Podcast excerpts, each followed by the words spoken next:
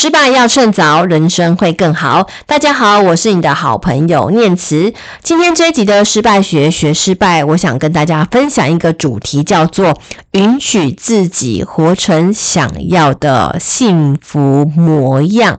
那为什么会想分享这样的一个主题呢？主要是因为农历春节快要到了，那我觉得比起所谓的西洋的新年来说，我们。华人社会对于所谓的农历新年特别有一些不一样的除旧布新的一个感觉在里面。那每年这个时候，我都会觉得哇，真的要过完一年嘞！就是每次西洋过年的时候，都会觉得说好像不是真正的过年，因为还有个农历新年等在后面。可是当农历新年一过的时候，你就会觉得天哪！新的一年真的要开始了，我真的要开始努力打拼了。那我是不是真的要去展开一些新的做法、新的作为？那新的一些情绪跟想法来应对新的一年的挑战呢？所以呢，今天这一集我就想分享一个面对新的一年龙年的开始，我们要怎么样允许自己活成想要的幸福的模样的一个方法呢？好，那在说这个方法之前呢，我想跟大家先分享的，我的一个朋友叫做艾伦。他的故事，这个艾伦呢，是我看过最活成自己想要模样的人呐、我个人。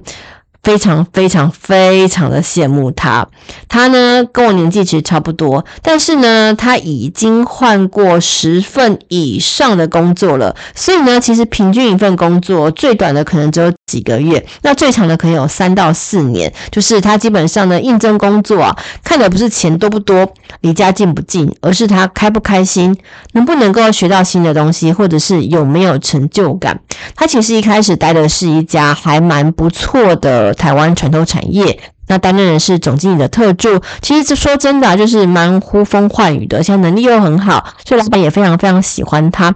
他在这家公司待得非常非常好。但是呢，有一个朋友就问他说：“诶，你要不要出国工作？刚好我们公司啊，在大陆有一个外派的职缺哦。我想你单身，而且能力能力又好，有没有机会啊？趁着你还年轻的时候，到海外看看。”我的。另这个艾伦的朋友啊，原本只是想说问问看，那想说，嗯，艾伦应该不会答应吧？或者是艾伦应该想会问很多很多问题，需要考虑很久的时间。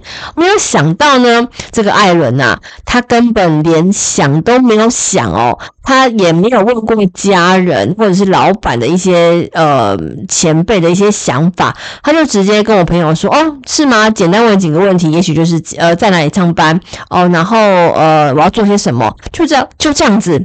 他就说他要去了，连薪水多少他都没有问呢。那这个爱人的朋友就非常的惊讶，就说你怎么会什么都没有问？那他就说，我的这艾伦就说啊，因为我觉得很有趣啊。那如果今天是我觉得很有趣，而且公司又愿意付我钱，让我去体验很有趣的人生，我干嘛要说不要啊？哇，这个。酷死呀！我真的非常非常佩服哦，就是他根本连家人意见都没有问，那也没有去咨询别人，他就向老板递辞呈，下一个月就要海在海外上班了。如果今天转换成是我的角色哦，其实啊，我。也遇过了几个职业转换的一个机会，但是不管是以前年轻或者是现在，我都会纠结犹豫非常非常久。就是啊，那薪水呃够支应我这个跳脱舒适圈的这个过渡期的这个过程吗？那我付出的这个代价呢，有没有办法从我新的工作里面去得到这个报酬？我会。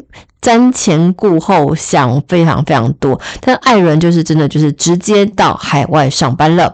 好，那在中国大陆工作个两三年、三四年的一个时间，她原本是一个也还蛮娇滴滴的一个小女生哦，不太会做菜，但是因为在呃台湾人的宿舍里面，那大陆的食物有时候口味还不。当时啦，就是口味还又咸又又腻，所以艾伦呢就常常就要自己下厨。然后这几年时间，哇，他竟然练就了一个可以从只会煮泡面到可以变成一桌大菜，请朋友来家里吃饭的一个程度，真的是转变非常非常大。而且他也利用外派的机会啊，到这个中国大陆的各个名胜景点去游玩，那把国中历史课本上的一些。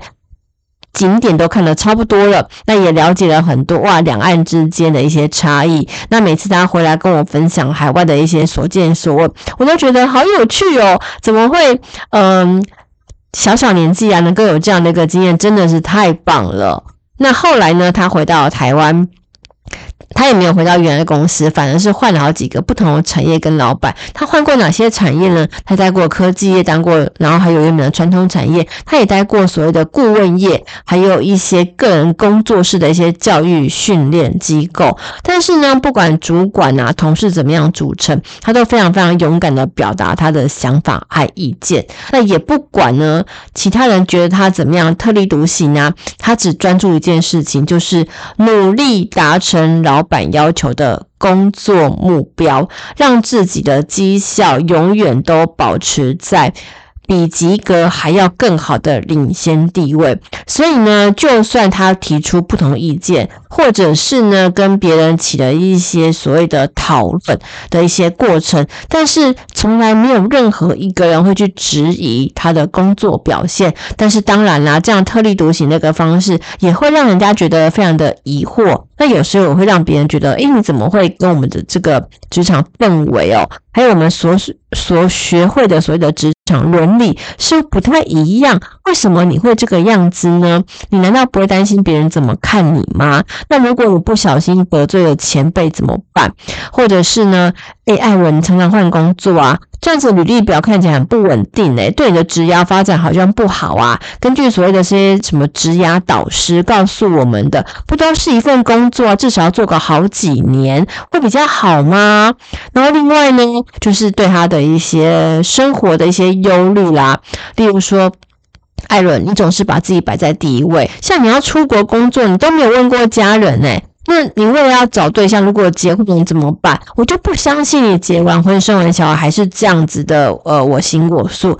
可是呢，我这个朋友艾伦，他真的非常的了不起，他完全老娘没有在甩这些话的啦，他就是尽情的享受生活，拥抱当下，清楚明白自己要什么，不要什么，从来不会因为别人怎么样看待他而有所改变。所以呢。艾伦呢，遇到不喜欢的事情，他勇敢的表达；遇到觉得不合理的事情呢，他也不盲从。他呢，对我来说哦，就像是一直面对着太阳活着，完全不需要转过身来，像我一样 躲在阴暗里面哭泣哦，让我非常非常的羡慕啦。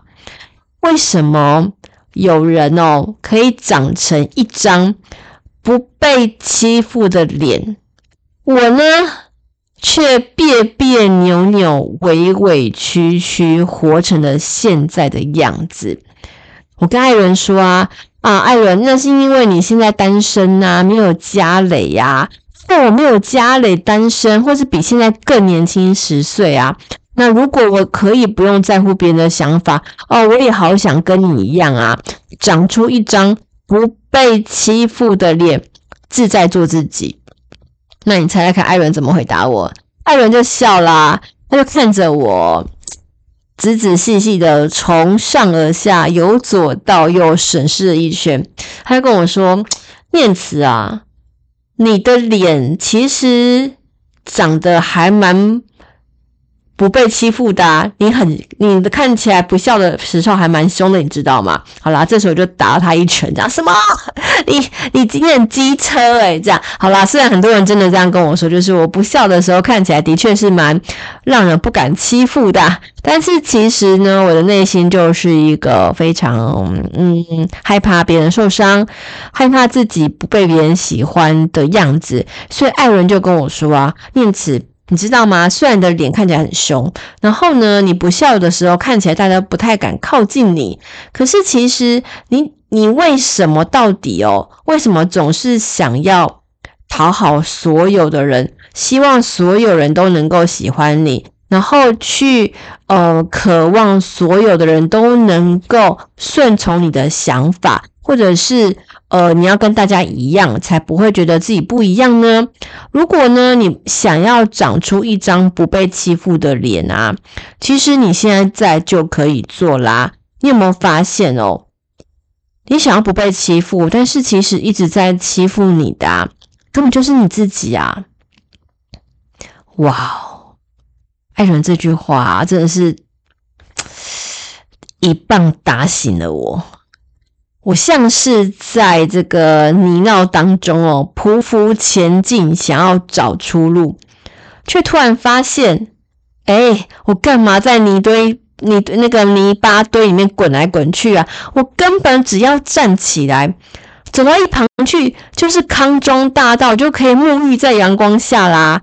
所以是啊，到底是谁让我活成了别扭委屈的现在呢？一切根本就是我自己造成的啊。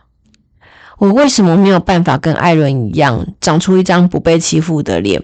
根本就是因为我自己一直在欺负我自己。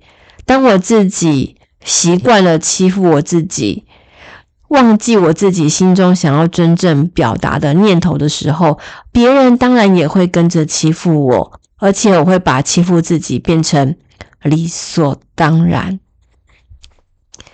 女性成长导师哦，唐丽娜在这本《允许自己活成想要的幸福模样》这本书里面呢，也分享了当一个人下定决心的时候啊，改变就成了一瞬间的事情。那这个改变哦，到底是怎么样的一个改变呢？我今天想跟大家分享的就是，我希望我们可以从。别扭、委屈、欺负自己的样子呢，改变成为一个长出不被欺负的脸的二零二四年。所以，到底要怎么样从太委屈到长成不被欺负的自己呢？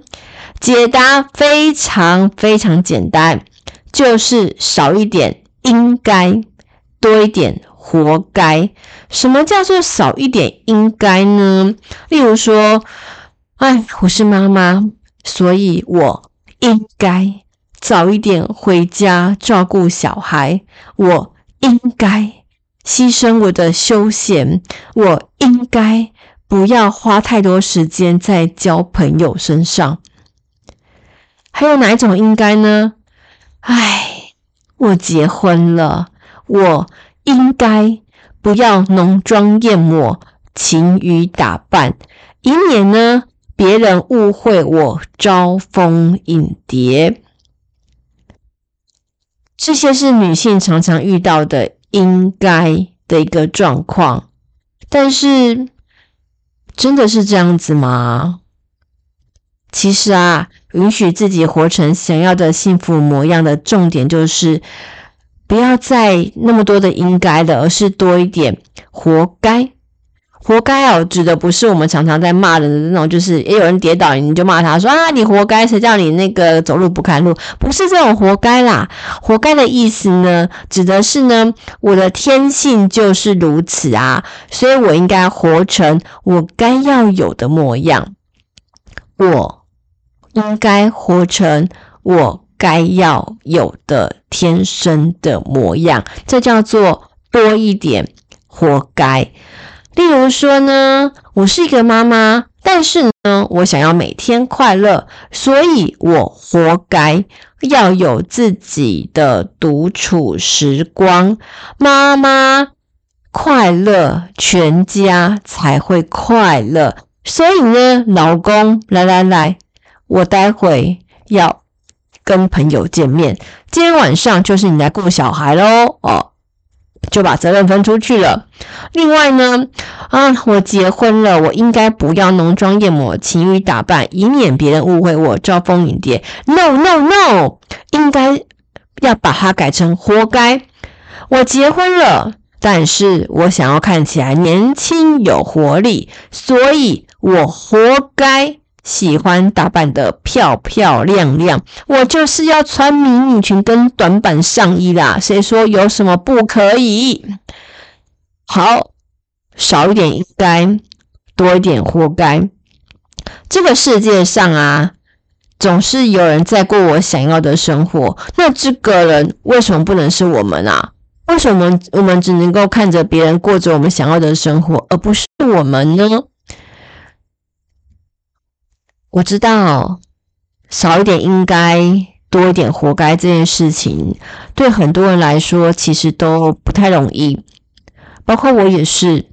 我们身上都有很多的礼教、包袱、传统、习惯，或者是所谓的责任跟压力。我们会觉得这样做好吗？会不会把责任丢给别人？但是。经过这几年的一些职场历练啊，我慢慢的发现，以前啊，我总觉得啊，这个地方没有我不行，所以我一定要做好做满，甚至呢，把自己逼到得了甲状腺癌。我还一直觉得说，我开刀完，我要马上回到工作岗位去上班，不要造成同事和老板的不安，或者是他们的困难。后来啊，我才发现，其实啊，我真的没有想象中的那么的不可或缺。人生有很多事情啊，并不是非有你不可。职场上有些位置，其实你不一定要用尽全力，而是你只要活该做出你想要做的样子就可以了。人生当中也是啊。为什么你应该要背负那么多的重责大任，或者是满足所有人的期待，却选择忽视你内心真正的渴望和需求呢？所以啊，少一点应该，多一点活该。好好的去思考，到底我们想要的是怎么样的人生？到底我喜欢的人，不喜欢的人，我到底接下来该怎么跟他们相处？我还是要面对这些不喜欢人的人，但是我要像以前这样子百般的迎合、讨好，而扭曲了自己心中真正的想法吗？这个世界上总有人在过我想的生活，为什么不能是我们？为什么？不能是我们，所以啊，二零二四年的农历新年，我想送给大家的最后一句话，就是允许自己活成想要的幸福模样，少一点应该，多一点活该，长出一张不被欺负的脸。祝福你的二零二四，可以允许自己活成想要的。幸福模样。今天的失败学学失败，我们就到这边结束喽。如果你有任何的想法和问题，都欢迎你到 Apple Podcast 的下方帮我留下五星评论，那也留言给我，或者是呢，你也可以到我的脸书粉丝专业失败要趁早张念慈帮我追踪按赞。哎，最近的粉那个脸书的。触及少的有点可怜呐、就请大家多多上来帮我按赞、留言、加分享啦，我会非常非常高兴看到上面有你的出现的。好，祝福你新年快乐，我们下一集见喽，拜拜。